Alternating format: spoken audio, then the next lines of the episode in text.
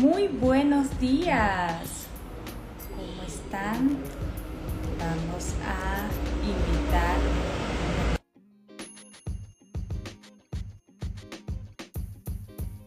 Bienvenidos a este espacio llamado Click Mental, donde vamos a estar en compañía con Dulce Esperanza, la psicóloga, y mi persona, Paula. Vamos a hablar sobre el miedo y cómo nos vamos a liberar de él. ¿Cómo nos podemos liberar? ¿Cómo estás, Dulce? Bien, buenos días. ¿Cómo están? Buenos días. Por acá estamos bien. Buenos días, Jorge. ¿Cómo estás? Hoy, como decía, vamos a hablar en este espacio de Click Mental sobre cómo liberarnos del miedo. Entonces, creo que deberíamos iniciar primero por... Ah, buenos días, juventud, dice Jorge. Mucha juventud ahí reunida.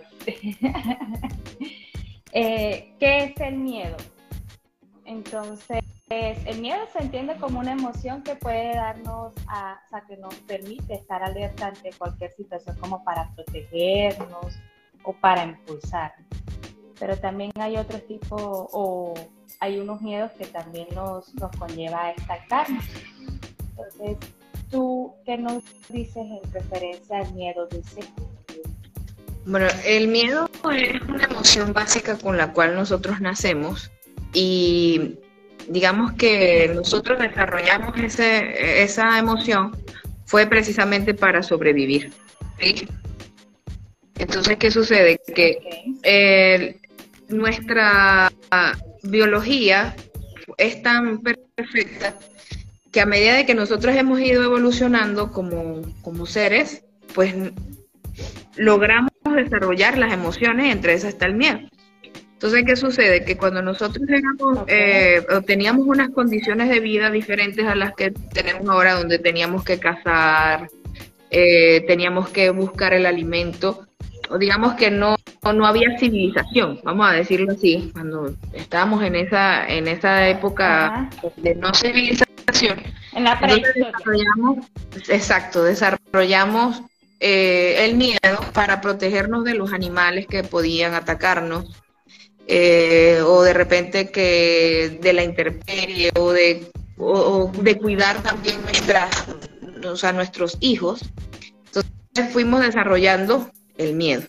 Entonces el, el miedo, más que ser una, una emoción negativa, porque las personas siempre suelen como clasificar las emociones entre positivas y negativas, y realmente las, las emociones no tienen calificativos si son buenas o malas, porque todas son funcionales en su momento. Pero refiriéndome específicamente al miedo, el miedo no es eh, malo, ¿ok? Por eso es que no nos debemos liberar del miedo, bien, sino liberarnos de los, pudiésemos decir, de los temores, que es diferente. Porque el temor es la sensación hacia algo que yo que me puede hacer daño, pero que puede ser irracional o puede ser imaginario. ¿Sí? Ok. A diferencia del miedo, que el miedo puede ser real y también imaginario. El miedo, pero el, temor es el miedo para ser miedo tiene que ser real. Cuando, cuando hay algo, cuando es un miedo irreal, se llama temor.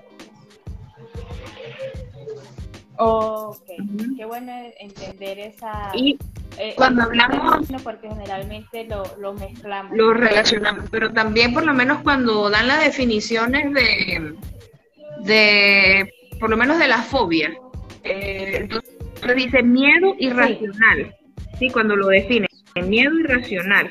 Entonces es porque no tiene, no tiene fundamento, o sea, las fobias son miedos sin fundamento, no hay nada que realmente te vaya a afectar. Por lo menos cuando uno tiene fobia a las cucarachas, por ejemplo. No nombre porque es, es, una fobia que yo tuve mucho tiempo. Entonces, ¿pero qué me puede hacer a mí una cucaracha? Realmente Volar. Acercarse y volar. Sí, sí, pero no es algo que digamos que directamente me puede afectar. Es diferente a que yo me, mm, o sea, le pueda tener miedo a estar en, en un sitio donde sea peligroso para mí. Eh, por ejemplo, que... Donde haya leones. león sí te puede obvio me puede comer. sí, entonces es como también enseñar a las personas a diferenciar de que hay miedos irracionales que eh, son en sí temores, ¿bien? Y que es lo que nos frena a nosotros en la vida para, o eh, son los que nos limitan para lograr ciertas cosas o porque nos llevan a inseguridades, ¿sabes? A, a, de repente no lograr las metas que nos proponemos, porque sentimos, la, la sensación que tenemos es de miedo, ¿sí? Porque eso es lo que sentimos. Claro. Pero es relacionado al temor hacia algo, hacia algo que de repente yo creo, o sea, dentro de mí. Es que todos los seres humanos tenemos un, un punto de referencia que es nuestras creencias y hay creencias que a nosotros nos limitan. Sí. Entonces, cuando tenemos sí, de hecho, te, iba, a comentar. Te iba a comentar que hay tres, o sea, según lo que he investigado, hay tres tipos de eh, formas de adquirir estos miedos. Está el cultural, que es en base a lo que tú estás hablando ahorita, que es de la creencia. Está el condicionado, que puede ser un papá que nos eh, generó ciertos castigos o cierto condicionamiento para tener, tenerle miedo al coco, puede ser. y está el aprendizaje vicario que no nos pasó, pero en base a una referencia de alguien ya nos generó miedo esa situación o, esa, o ese objeto. Lo que pasa es que yo no digo que humanamente no vayamos a sentir miedo por cosas que, por lo menos en el, el aprendizaje vicario, que eh, digamos que a mí particularmente me daría miedo un secuestro. A mí eso me, me uy, como ah, que, ¿sabes? Me dice, uy, como que me da, eso me da miedo. Sin embargo, eh, ¿cuándo pasa a ser patológico? Cuando a mí no, me, no se me sale de la cabeza. Se me van a secuestrar, me van a hacer daño. ¿Sabes? Que empiezas como todo el tiempo a estar pensando en eso, en eso. Entonces ahí es donde se vuelve eh, no y patológico. Entonces ahí es donde viene la gravedad. Pero no digo que es que no, no vayamos a sentir miedo. Obvio, ¿quién, ¿quién en su sano juicio no va a tener temor de algo como un evento como por ejemplo eso, de que te enteres de que tu vecino lo secuestraron? O sea, es como... Sobre todo, hablamos Después tú empiezas a empiezas a encender alarmas en tu casa de que qué voy a hacer, qué no voy a hacer, cómo voy a cerrar, no sé qué, todo. Porque rutina, el miedo es para qué. Uno dice se calma y dice no, ya. Exacto, pero el miedo es para, para, para sobrevivir y para estar alerta. Ah, para sobrevivir, exacto. Claro, entonces si tú tienes a tu vecino que secuestraron, evidentemente a ti se te pierde una alarma y dice, wow, o sea, tengo que cuidarme porque también me, probablemente me pueda pasar. Sin embargo, si tú de repente ves una noticia, en, no sé, en otro país donde secuestran a una persona y tú empiezas a creer que a ti también te va a pasar lo mismo, oye, ahí pasa algo. ¿Ves? Claro. Entonces es, es, cuestión de, de visualizar hacia qué estamos como llevando ese, ese miedo. Y con respecto a lo que decías del miedo que es aprendido, aprendido, pero por medios culturales, entonces esto es como que si la bruja, que si el silbón, que eh, la llorona, ¿sabes? Ese tipo de, de, cuestiones culturales que tenemos pues, de nuestra idiosincrasia que te pueden generar temores. Y el que, el que es mucho más marcado, o sea, más que todo lo que nombraste, o sea, nos hemos nombrado, es el que nosotros adquirimos a través de lo que han hecho nuestros padres o nuestros cuidadores, familiares. Esos sí son miedos que quedan, digamos que por, incluso por, el resto de la vida. En el subconsciente queda mucho Sí, por el resto de la vida. Que, es lo que a veces suele pasar cuando hay padres que tienen ciertos temores y se los transmiten a los niños en base a sus inseguridades. Que de hecho eh, estuve viendo en Instagram a un, a un yoguista, perdón. Eh, mí me gusta meter, eh, buscar información de muchas lados. y este señor explicaba que una de las cosas por la que el niño crece siendo como frustrado y como con miedos, es eso, el, el tema de que desde pequeños le estamos infundando, apúrate que vas a llegar tarde, el miedo a llegar tarde, el miedo a, ser irresponsable, el miedo a no cumplir con las actividades escolares. Entonces siempre todo es miedo, miedo, miedo, miedo, miedo. Cuando el niño llega y se convierte ya en adulto, todo le genera miedo.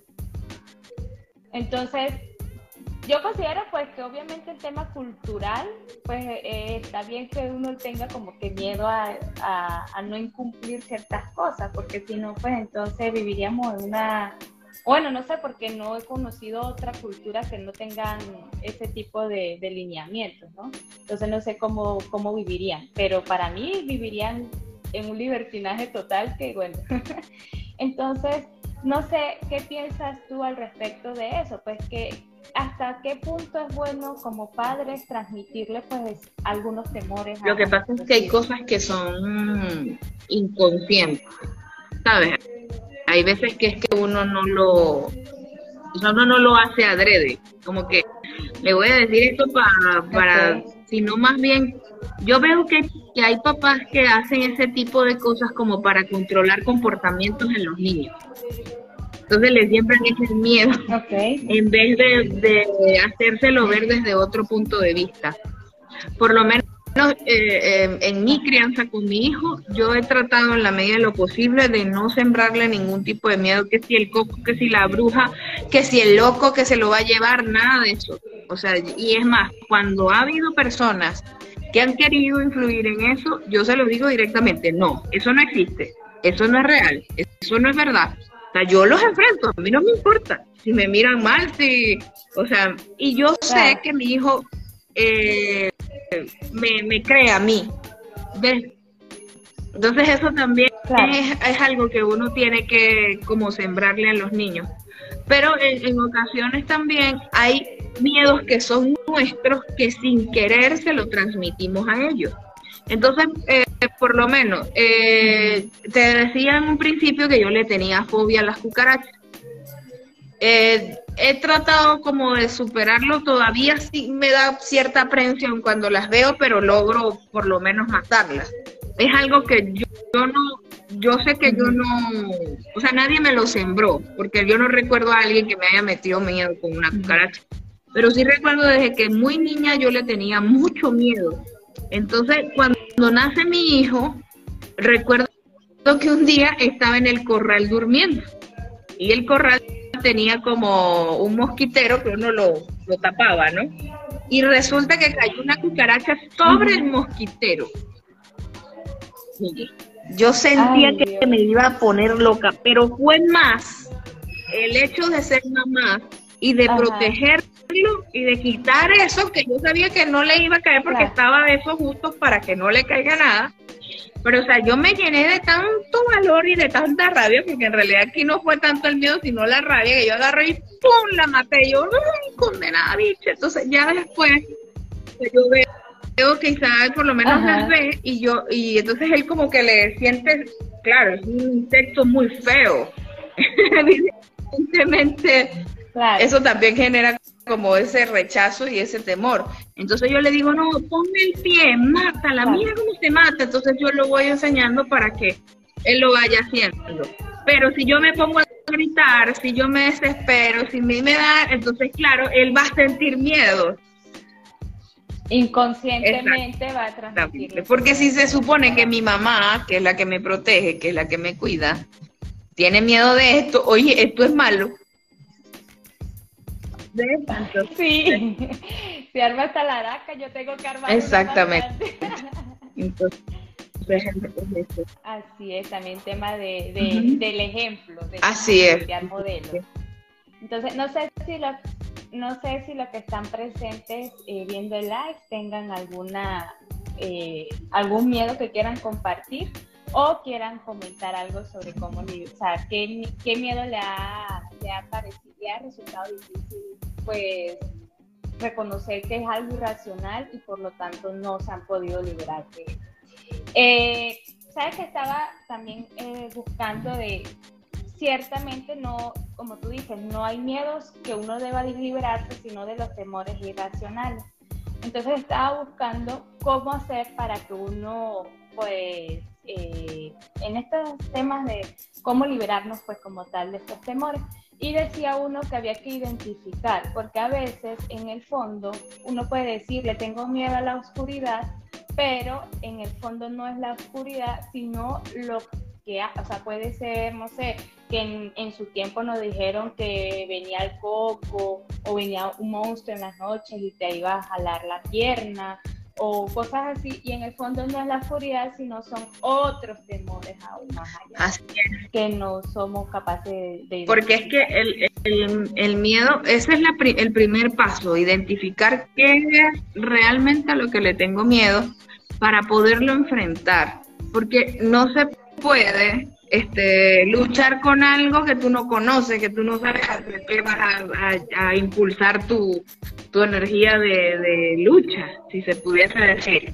Porque es que entonces yo siempre he pensado que por lo menos los miedos son como, como grandes monstruos que están constantemente atrás tuyo, pero tú tienes tanto, tanto temor de voltear y mirar qué es lo que hay ahí, que es lo que no te permite como salir de ese círculo de miedo. ¿Ves? Entonces, hay, aparte de identificarlo, hay que enfrentarlo también. Porque no, no solamente se trata de decir, ay, es que yo le tengo miedo, qué sé yo, a, a los truenos, por ejemplo, que es una de, los, de las fobias que más me llama la atención. Ajá, pero ¿qué vas a hacer? ¿Puedes cambiar eh, el, el hecho de que no hayan truenos? O sea, racionalizando, tú sabes que no pero son temores que cuestan eh, cambiarlos aunque lo identifiquen. Es complejo. Sí, sí, porque eh, a veces hay algo mucho más atrás de ese temor que, todavía no han, no han descubierto. lo que los lleva, a tener? Quizá Quizás exactamente de niña la asustaban diciéndole que cada vez que escuchara un trueno, no sé, se iba a acabar el mundo, entonces, porque no hay, no sabemos hasta que pues la persona no, no logra identificar en sí qué es lo que le tiene miedo. Y una de las cosas que eh, eh, aquí viendo los miedos que, que nos compartieron en el, en el, ¿cómo se llama? En la caja de preguntas, decía, eh, no es el mayor miedo no es el mayor, pero sí el más recurrente al intentar algo nuevo, no ser lo suficientemente bueno. Esa es una y él la complementa acá diciendo, y sí, cada día y en cada nuevo comienzo lo enfrento. Es que siempre, vamos a temer a lo desconocido. La cuestión es que tú te quedas o atrás, ¿sabes? O te te quedas atrás, este, la situación que te inmoviliza, sintiendo o más bien dices, bueno, sí me da miedo, pero lo voy a hacer. Con miedo, pero lo hago. Sí. Sí, de hecho a mí me pasó algo muy, muy cómico con ese tema de con miedo, voy a hacerlo con miedo, con miedo, pero lo voy a hacer. Y es que yo le temo a las alturas. Y acá en Medellín hay un parque que se llama el Parque Arbí, donde tiene ciertas atracciones y una de esas es entre árboles, se llama la actividad. Y literal, entre árboles, pero entre copa de árbol y árbol, tú vas haciendo como que ciertos, eh, ciertas actividades en las que pasa primero que obviamente tienes tu arnés de seguridad y todo, pero pasas, por ejemplo, con unos palitos, luego con unas ruedas, luego pasas por una malla, o sea, entre árbol y árbol vas a pasar ciertos obstáculos. Pero para mí, nada más el hecho de ya subirme al árbol ya representaba pues como que, uy, no. Sin embargo, traté, lo cumplí porque obviamente tú podías ver a mi tía abajo y decía, vamos, Paola, vamos. Yo le decía al final, porque no cumplí con toda la actividad, ya que como a la cuarta, al cuarto obstáculo había un árbol con una escalera y dije, aquí pues me bajé. Entonces, ya, o sea, no pude. los nervios, pasó mi, mi, adrenalina, se acabó, entonces ya, toca bajar. Es que de por sí, pues los obstáculos también tenía, representaban cierta, ciertas dificultades que no, que yo no me sentía capaz. Entonces, bueno, en lo que bajo le digo a mi tía, tía, ¿y usted por qué? Si sabía que ya yo estaba nerviosa de que me quería bajar, me seguía diciendo, vamos, Paola, tú puedes. Entonces mi me dice, porque yo sé que tú le tienes miedo a eso y yo no puedo decirte, ay, no, mamita, va. Pobrecito. Tengo que ayudarte a empujar. sí, exacto.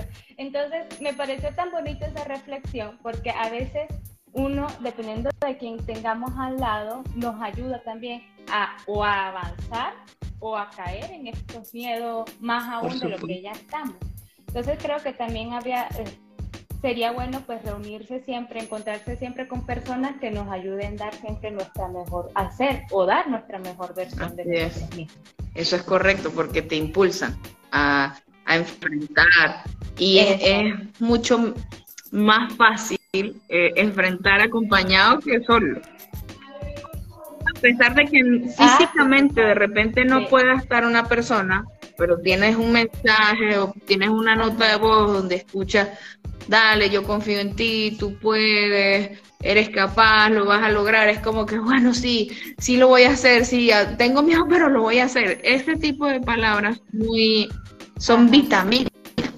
Es como, como veía en estos días que no, eh, de lo cuando hablábamos de las personas tóxicas, eh, hay, un, hay una psiquiatra em, eh, española que ella habla de que hay personas vitaminas, ¿sí? Que nos llena, ah. que, nos fortalece, que nos hace sentir mejor. Entonces también podemos ser esa persona vitamina para muchos que necesitan. Claro. Es que, como lo que decíamos en esa oportunidad, no todos somos una sola versión de, de, esencia como tal. Son, para algunos podemos ser esa vitamina, como para otros podemos ser una piedra. Pero sí. Pero sí, me gusta mucho porque entonces eso también te puede ayudar a liberar como un segundo tips para liberar esos miedos. Estar con personas que te, te ayuden a Así es. Así es. Entonces, ¿qué otra? ¿Qué otra? ¿Qué otra? ¿Qué otra consideración crees que, qué otra consideración crees que deberíamos tener al momento de querer liberarnos de esos miedos?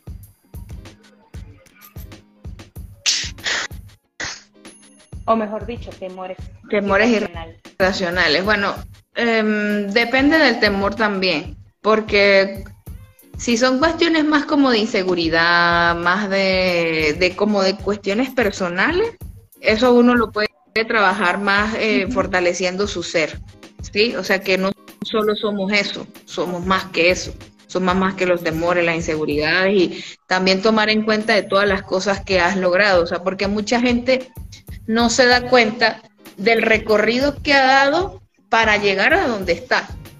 ¿Ves? Entonces es como que disminuyen o, o se quedan con la idea de que no van a salir o de que no van a poder, pero entonces cuando tú te pones a visualizar lo que sí has podido lograr, entonces eso no vale. Eso es una manera también de verlo. Cuando hablamos de eso, cuando hablamos ya de, de temores irracionales como fobias, sí hay terapias específicas para la, eh, superar ese tipo de fobias, por lo menos de las alturas, de, estar en aviones, de, qué sé yo, em, más, más de ese tipo de, cosas que uno, de, de los truenos que te decía, ¿sabes? Entonces hay terapias que son dirigidas específicamente para superar esas fobias. Fobia social, fobia a las inyecciones, fobia al médico, fobias. Porque fobias hay mm. muchísimas, claustrofobia, sí, muchas para regalar. O sea, son tantas que, que hay un listado, bueno, de miles de tipos de fobias. O sea, incluso hay fobias hasta de que la persona le tiene fobia a ver el color rojo, por ejemplo. Ah, y no son daltónicos. Bueno, es que los daltónicos. Ajá, no, no, no, no, ellos no lo determinan, pero hay personas que le tienen fobia a los colores, fobia a la forma, fobia a edificiofobia. O sea, lo, que pasa es que nosotros conocemos como las más, eh, las que se presentan más. Fobia a los animales, sí, las más comunes. Fobia a los animales o a un animal en específico, fobia a las inyecciones, fobia a, qué sé yo, qué más, a, Eh, ¿Qué otra fobia es muy? En la claustrofobia es muy a los espacios cerrados, que es el de la claustrofobia. Entonces es como que, ajá.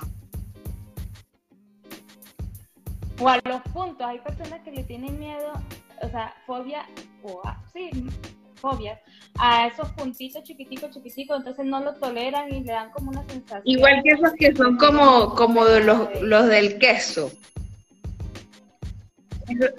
Ajá, del queso, pero sabes que hay otros que se presentan que sí en la piel o en, otros tipos de con los jabones, ¿sabes? Que se presentan como oh, bueno, por lo menos Frank le tiene no es que le no es él dice que no es que le tiene miedo, sino que es como una grima que él lo ve y ajá, sí, es, repulsivo. Y no, lo y no lo tolera. Sí, sí, yo también conozco yo también conozco a alguien que no tolera eso, pero no por miedo, sino porque le da como asco, no sé, le da algo que no lo puede ver. Sí, exacto.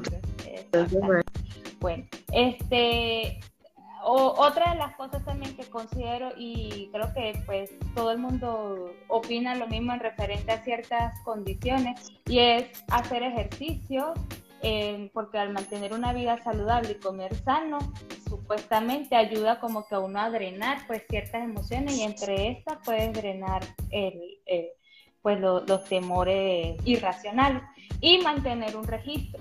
A veces mantener un registro te permite identificar o conocerte tanto a ti mismo como conocer qué es lo que está generando ese miedo mantener un registro, que, cómo lo, por qué sentí ese miedo, realmente qué fue lo que me pasó, qué, eh, cómo sucedió, todas esas cositas. No sé qué más quisieras tú. Ah, bueno, y la relajación, obviamente. Eh, aprender a respirar, lo que tú decías hace mucho tiempo en uno de los lives de, de, controlar la respiración ayudaba mucho, sobre todo para la ansiedad. Sí, porque la ansiedad está relacionada al miedo también. También va Exactamente. De hecho, eh, uno de los trastornos psicológicos puede ser tanto la ansiedad como los obsesivos compulsivos, las personas que tienen un TOC, ¿qué se le llama así? Un TOC. Eh, los ataques de pánico y el síndrome postraumático, que son que si después de un secuestro eh, quedan con ese miedo, porque pues obviamente son momentos muy fuertes. En esos casos supongo que ya hay que recurrir a psicólogos y, pues de la mano también de algún psiquiatra. claro, este, hay, hay miedos que sí requieren atención psiquiátrica o psicológica, depende también del nivel. Es cuestión de que lo analice un especialista para determinar qué es. Pero ya cuando eh, la manera que la persona se puede dar cuenta que requiere de atención médica o psicológica es que ya con eso no pueda solo. O sea, que ya eso le, deteriore significativamente la parte social, laboral, incluso familiar. Ya cuando esas áreas se ven, eh, digamos que comprometidas, ahí es momento de decir, epa, tengo que buscar ayuda porque no puedo estar constantemente en este temor porque me hace daño, no me hace estar bien, pues, en ninguna de mis áreas. Claro. Sí, de hecho, por ejemplo, en este que dice dormir sola a oscuras, nunca he sido capaz. Yo considero que si no representa, como tú dices, un, no le afecta socialmente o, o, sea, si la persona con la que está durmiendo no le afecta seguir durmiendo con ella, pues no sé, opino que igual tú como psicóloga también. Sí, pudiese, si a ti te molesta, se pudiese trabajar, aunque lo ideal es que hay estudios que dicen que uno no debería dormir con ninguna luz, porque eso no nos permite descansar, eh, nuestro cerebro no, no, llega a un estado de que pueda estar completamente em, relajado para poder llevar a un sueño profundo, satisfactorio. Entonces, eh, por eso sugieren no el uso de, del televisor. ¿Sabes que hay personas que duermen con el televisor prendido? Y hay, estudios que han determinado que eso genera depresión, ansiedad, obesidad, o sea, muchas cosas, porque no estás Y le afecta también al crecimiento a los niños. Correcto, correcto. Generan insomnio también. Entonces, mm. digamos que sí te hace daño, pero a largo plazo. Lo ideal sería disminuir poco a poco, ah. o sea, progresivamente, la intensidad de la luz, irla disminuyendo, irla disminuyendo hasta que tú te vayas adaptando paso a paso hasta que va a llegar el momento en que tú ya lo vas a aceptar. Pero si tú lo haces de golpe, o sea, si tú de golpe te quitas la luz, entonces ahí puedes haber una crisis, pues. ¿Ves? Entonces te angustia, te sientes mal, te incomoda, entonces no, no, lo ideal es irlo haciendo paso a paso. Mm, claro. Y en este caso, Dulce que dice, la muerte de mis padres, no sé cómo afrontar ni siquiera hablando del tema. ¿Pero qué? ¿Murieron ya o le tienen miedo que se mueran? No, exacto. Su mayor miedo es eso, que se mueran sus padres, que no sabe cómo afrontar ni siquiera eh, hablar del tema. Sí, ese es uno de los... Sus padres están vivos. Ese es uno de los miedos que más eh, abruman a la persona. El, el perder un ser querido. igual cuando es mamá también. Igual cuando es mamá, pierde. Abruma muchísimo. Lo que pasa es que es como decía, no es que nosotros no vamos a tener miedo. Obviamente a mí me puede dar miedo pensar que mi mamá se puede ir, aunque eso va a suceder en algún momento, ¿sí?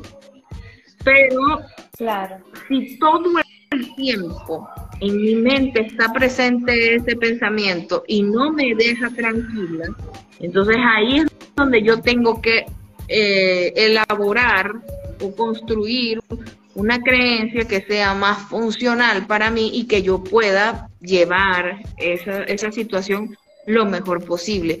Pero eso solo si me deteriora mi estado, como ya lo decía anteriormente, o sea, si ya me perturba demasiado. ¿Ves? Pero si es más bien un pensamiento que salta en un momento X, como por ejemplo, yo tengo una amiga que perdió a su papá ayer de forma sorpresiva, era un señor ya mayor, eh, pero no tan mayor, pero sí era, era mayor, pero se murió, o sea, no estaba enfermo, no nada, simplemente pum, se murió. Entonces yo decía, o sea, a mí me dio mucho sentimiento por ella, por, porque sé que quiere, quiere mucho a su papá, pues. Pero entonces ahí yo me puse en esos zapatos y decía, conchale, cuando mi papá se vaya, va a ser muy difícil, este, va a ser un momento que me va, me va a afectar y también me, me siente temor, pero es por la situación, ¿sabes? Porque me pongo en sus zapatos y me, me, me, me, afecta, pues, y porque es mi amiga, ¿verdad? Pero si eso todos los días a mí me va a estar afectando, todos los días, todos los días, todos los días, o por lo menos dentro de los siete días de la semana, cinco o cuatro días, a mí me está afectando el hecho de pensar que mi papá va a morir o mi mamá va a morir, ahí ya hay algo que no está funcionando bien y que hay que atender psicológicamente. Ok, ahí Ok, qué bueno que aclares eso, porque sí, en ocasiones puede que se presente una situación como la que tú estás diciendo y uno le empieza a generar ese temor, pero no quiere decir que, ya por eso ya es un temor irracional, sino cuando ya te afecta notablemente que todo lo que estoy trabajando y estoy pensando en eso, voy a comer y estoy pensando en eso, o sea, ya, ya es algo ahí que hay que evaluar. Ahora acá, mi mayor miedo es que los extraterrestres nos vean como una plaga y decidan exterminar. Yo creo que eso también es un tema cultural, un miedo generado por, la cultura, pues de, que, que, que a todo, como tú dices, a todo lo desconocido no le generamos, nos da esa ansiedad, ese, ese temor y como tal, como desconocemos cómo son los extraterrestres, porque pueden ser panas, que son amigos O quizás ya viven desde hace mucho con nosotros y ni lo sabíamos. No. Es correcto. Pero como nos han infundado que todo eso pues van a ser mal y no van a comer y no van siempre han, han elaborado como un constructo de ese tipo de cosas, pero es porque lo desconocemos. ¿Ves? Entonces, Vuelvo y repito lo mismo que dije anteriormente. Puede pasar que tengamos temor, por lo menos a mí particularmente, yo empiezo a ver cosas de esas y a mí parece que el miedo me invade. O sea, yo empiezo como...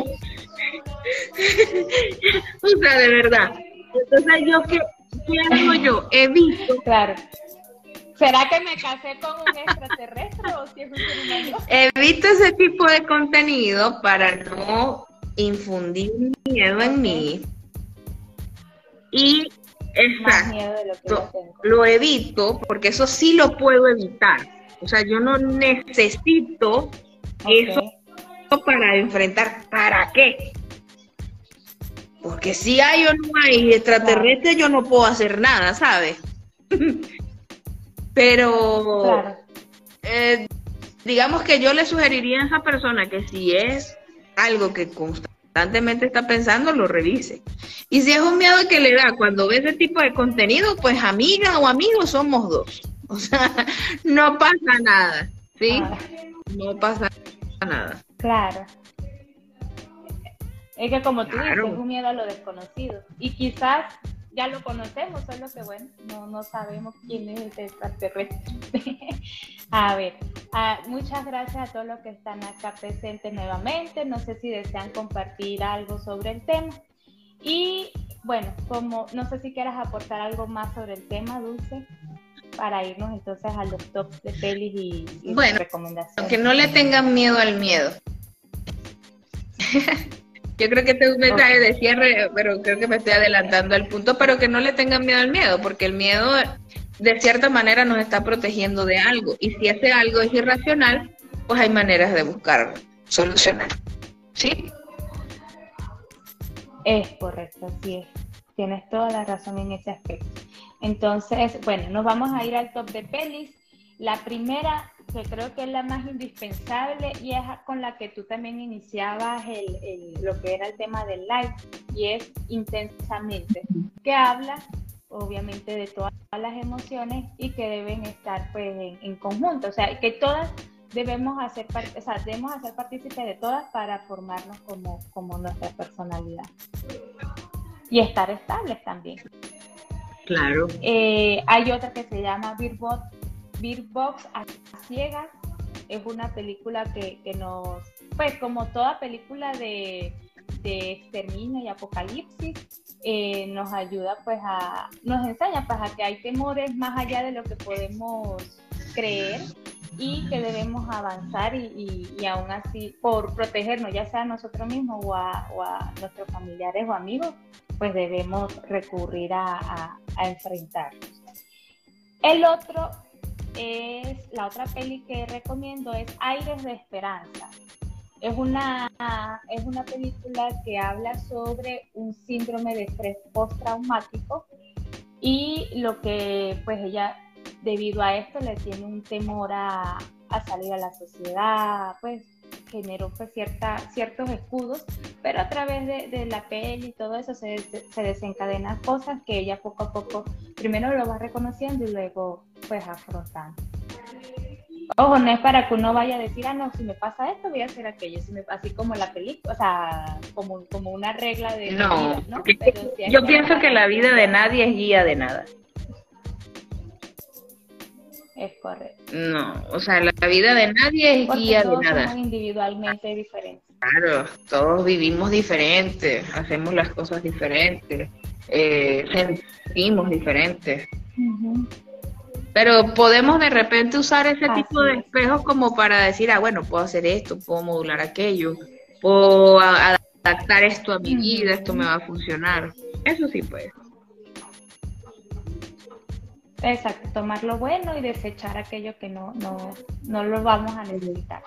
Entonces, haciendo clic mental, hay miedos que son necesarios por ser el, o sea, por la definición como tal de miedo, tenerlo. Y en este caso, para poder sobrevivir y para estar alerta ante cualquier situación.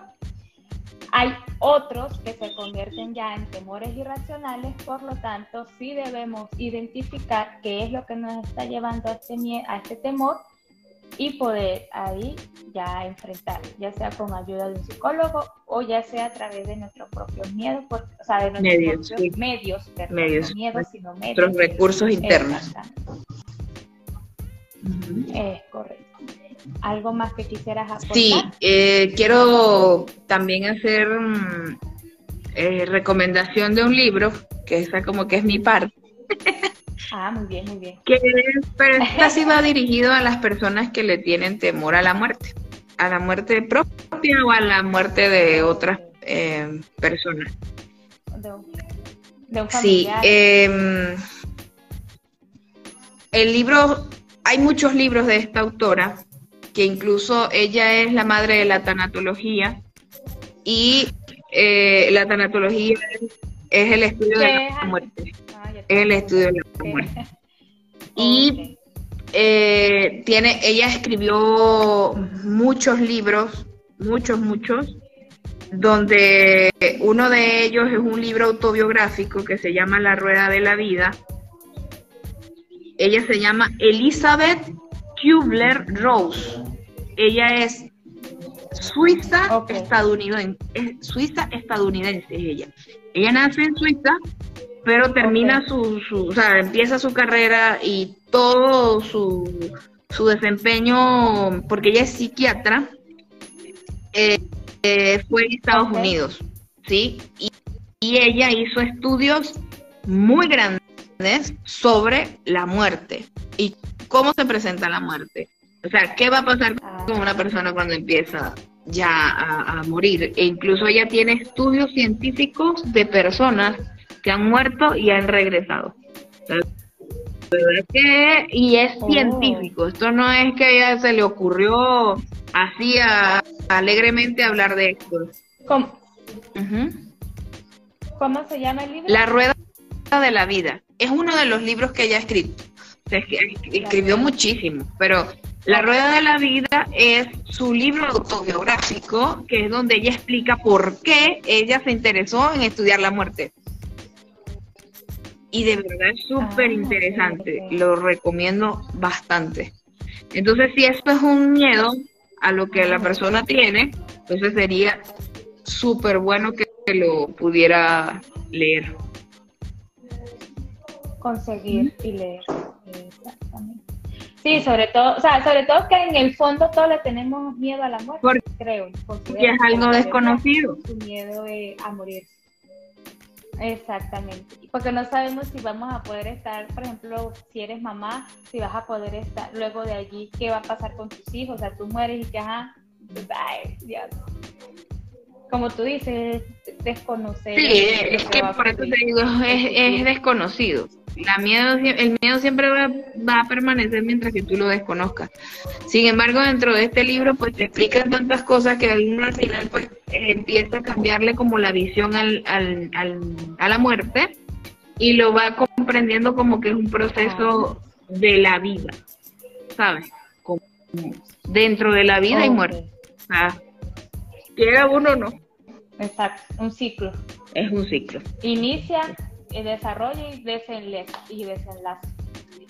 Correcto, como este live que ya está terminándose.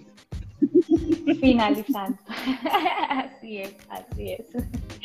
Bueno, señorita, gracias por, por estar con nosotros nuevamente en este espacio. Gracias a todos los que estuvieron presentes. Hoy también estuvieron calladitos. Bueno, Jorge sí saludó, pero también creo que por, la hora.